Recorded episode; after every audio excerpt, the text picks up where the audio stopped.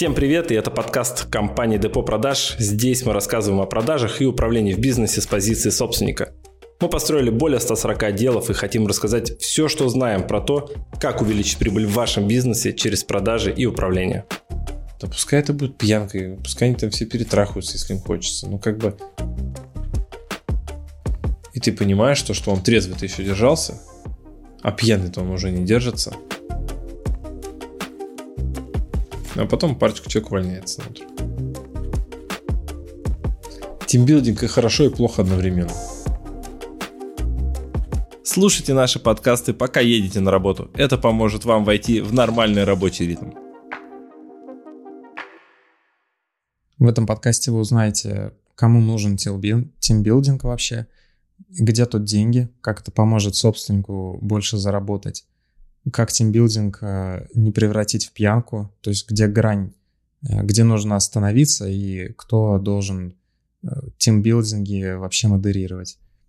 Тимбилдинг может быть полезным или там лучше отпустить все рабочие задачи и там никаких брейнштормов не проводить. И как часто организовывать такие мероприятия. Давай начнем с того, кому нужен тим, тимбилдинг и почему ты его не любишь.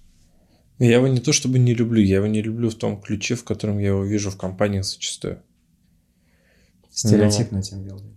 Ну, представь, они говорят, давайте тимбилдинг, давайте мы пойдем на веревочный парк и будем там лазить толпой.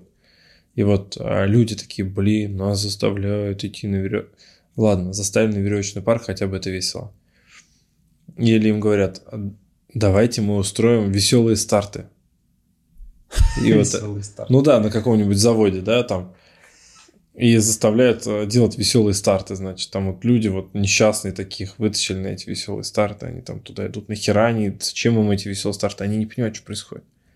Типа, я пришел работать, работаешь, зарабатываешь деньги, вроде все же просто. В чем профит от этого? То, что мы там веселые старты делаем.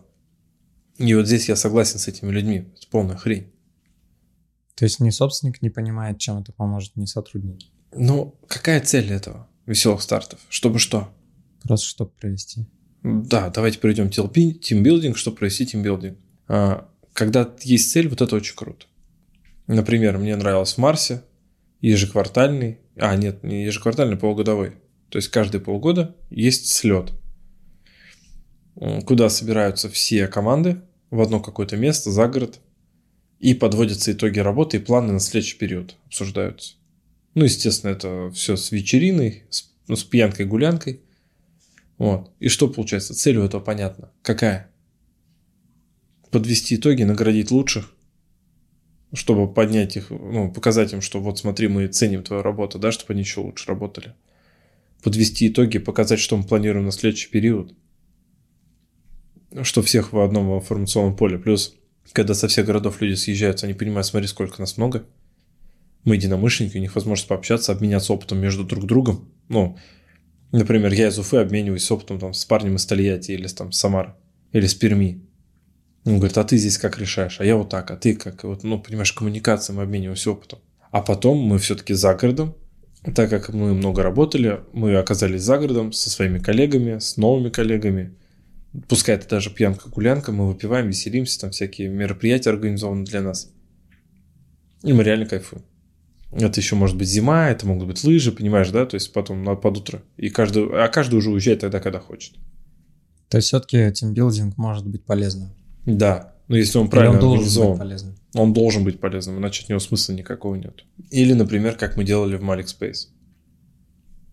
Тимбилдинг – это трезвый, во-первых, у нас был всегда. У нас было какое-то задание, которое мы делали, и мы знали, что мы едем туда, например, куда-то за город, не просто отдохнуть.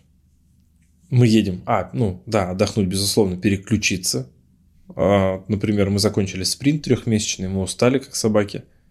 И мы понимаем, что сейчас, если команду отпустить после этого спринта, просто там по домам даже на 3-4 дня, большинство из них вернутся уставшими, Потому что они, в смысле, и так ходят, дом, работа, дом, работа, их отпусти домой, ну, большинство из них никуда не поедет. Ничего себе не позволит, никак себя не организует.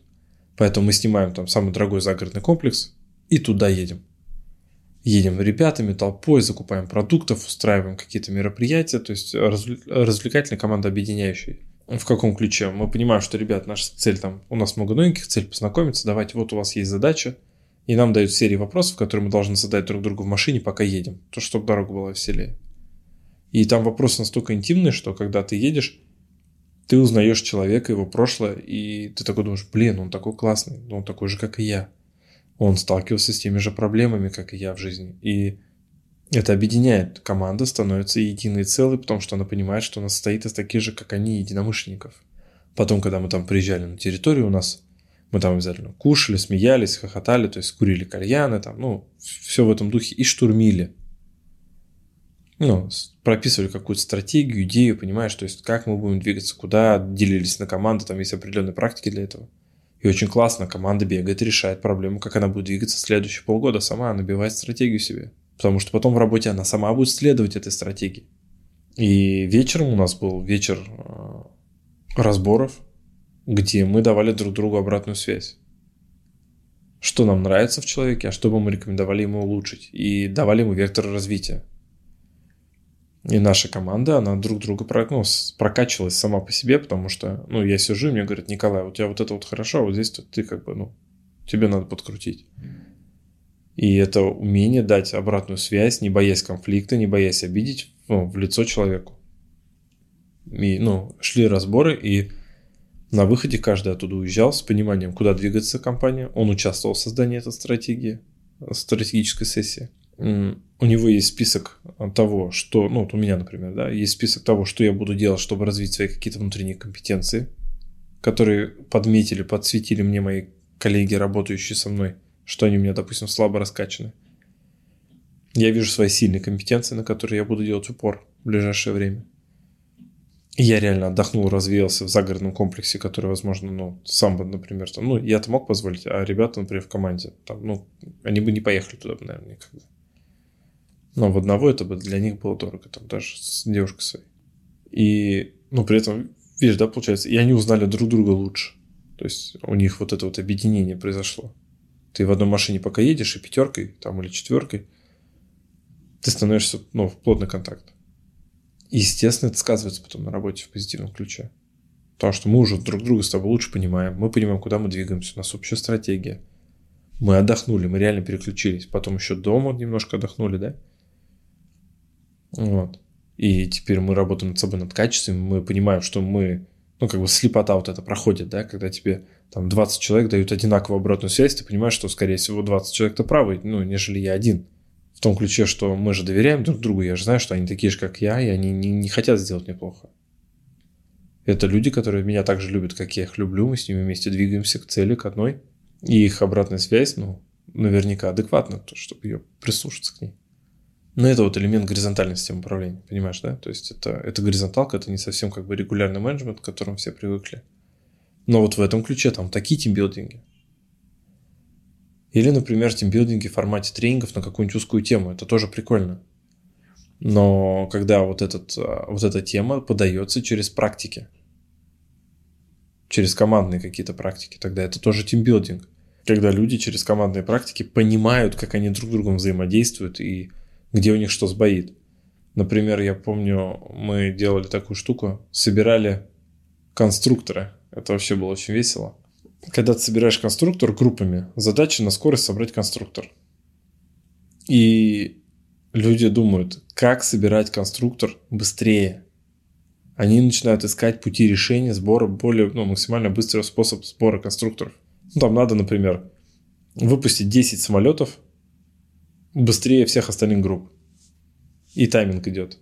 И задача собрать самолеты. Они должны быть, во-первых, одинаковые, хорошего качества – и типа и быстро. Напоминает, да, производство? И люди начинают, типа, ну, это же прикольно, это же игра, понимаешь? Они соревнуются друг с другом, и в этот момент они понимают, как э, можно выстраивать процессы взаимодействия между собой в команде. И потом легче делать внедрение, например, какие-то изменения. А где тут деньги? То есть, э, ну, это же затратная часть. Едешь, тратишься, покупаешь, там, все оплачиваешь. Ну, смотри. Чем это поможет? В, страте- в стратегии, если ты тимбилдинг, например, у тебя стратегический и обратная связь, ты развиваешь свою команду. чем выше компетенцию команды, тем больше она тебе приносит денег. А, если ты один пишешь стратегию, у тебя одна голова. Если у тебя команда 25 человек помогает тебе корректировать стратегию, и она потом сама вовлечена в ее использование, тебе не надо им объяснять и продавать идею, потому что они сами ее написали. Там и деньги. Понимаешь, стратегия – это же доход компании. То есть стратегия – это то, какую цель ты хочешь достичь, как ты туда пойдешь, какие ресурсы у тебя есть, какие нужны, и, ну, соответственно, список, набор действий с ответственными сроками. Вот, вот что такое стратегия. Когда у тебя такая стратегия есть, как бы ты понимаешь, как ты достигнешь цели, за счет чего ты эту цель достигнешь. И команда еще сама все это разработала, поддержала и вместе с тобой двигается. Говорит, я вот этот блок возьму, я вот этот. Все, они разделились, они пошли двигаться. Это же охеренно. Как? Где деньги? Деньги в конечном результате достигнуты цели. Вот. И этих денег больше, чем в обычной компании, которая это не делает. Сто процентов. А зачем надо собирать самолетики на скорость? Тоже. Если ты решил ввести, например, в компанию, в производственную какую-нибудь, изменения в процессах, и тебе надо объяснить как-то, как эти процессы будут работать. Представь, сколько будет стоить просто взять и поменять процессы. Саботаж, а, снижение эффективности на основе этого. И это потеря денег.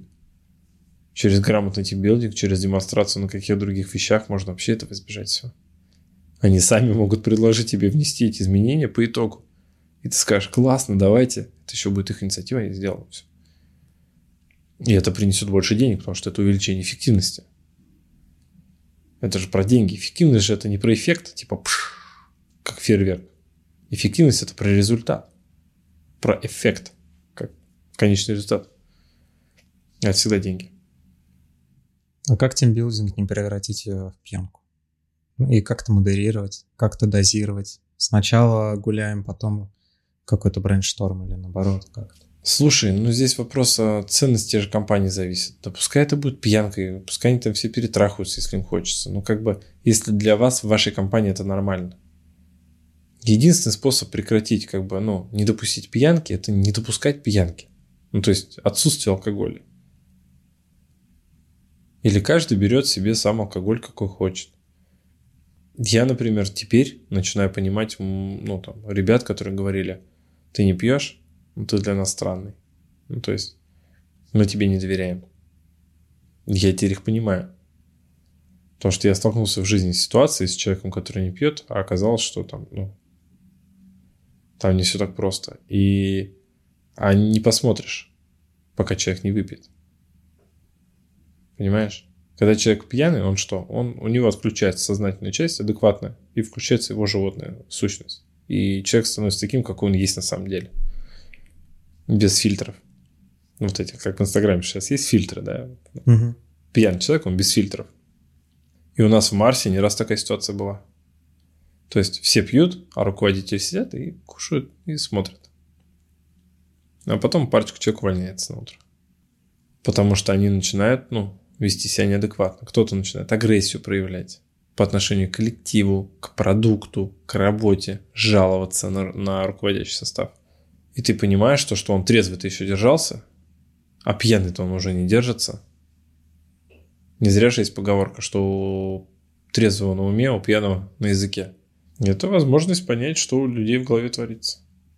Тоже поэтому, ну, можно ли, ну, нужно ли, не нужно ли пьянка, то, блин, можно и так, и так. Вопрос цели же, понимаешь?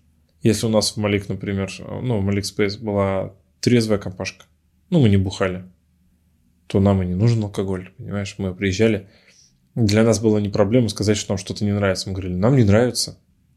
Не знаю, там, Руслан с Алинкой как-то подшутили надо мной там, перед командой. Я дождался, когда команды рядом не будет. В машине ехали, я говорю, ребят, ну, так не делается, короче. Я высказал, мы с ним поговорили, обсудили, с нами были еще ребятки парочку, ну, тоже там тренера. И ребята говорят, ну да, типа, согласны. Ну, ребята извинились, все, мы как бы, мы нормально вопрос решили. То есть просто, ну, не обсуждали проблемы перед командой. Для этого не надо быть пьяным. Видишь, да? То есть это уровень осознанности команды другой.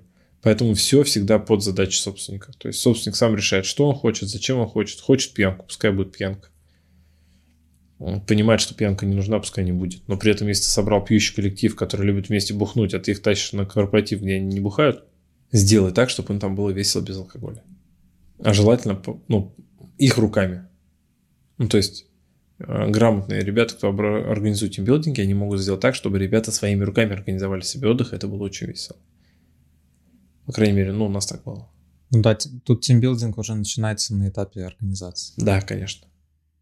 А как часто проводить тимбилдинги? Ну, прикольно, либо квартальные, либо полугодовые какие-то сессии, либо ежегодные. От цели же зависит, что ты хочешь этим достичь. У меня многие приходят и говорят, Коля, нам срочно нужен тренинг. Вот сколько у нас, три или четыре приходило, да, в прошлом месяце таких, все пропали. Потому что я один простой вопрос, я говорю, что вам нужно? Нам надо взбодрить команду. Я говорю, и? Ну, типа, как вы себе это представляете? И они приходят, встаньте и идите, да, ну, то есть я говорю, вам тут тренинг а Тони Робинс нужен по целям, там что, ну, там, по мотивации, по эмоциям. Нам вот что-нибудь надо, чтобы их взбодрить. Ну, я чек выкатываю, ребята говорят, ой, это такой взрослый ценник. Я говорю, ну, взрослое мероприятие, взрослый ценник. Я поэтому всегда говорю, вы что хотите, какой результат? И мы обычно раскладываем такие темы и видим, что не взбодрить команду надо, а структурно решать вообще. Если обучать, то обучать там два месяца, полностью изменять структуру, технологии продаж менять в компании, понимаешь? А есть те, кто учится постоянно, они говорят, слушай, нам ничего не надо, просто вот, вот эту тему можешь поговорить полтора часа на эту тему? Я говорю, окей. То есть, ну, они уже знают, что там люди приходят, им надо просто кого-нибудь слушать раз в месяц. Или раз в месяц. Да, они не могут без этого. И они там одного тренера поюзают, второго, третьего, четвертого там меняют, меняют. Ну, то есть у них такой принцип постоянного обучения, развития, потому что от кого-то от одного услышат, от другого не услышат, как бы и понеслась эта пляска. Давай подведем итог э, всей теме по тимбилдингу. Ну, тимбилдинг и хорошо, и плохо одновременно.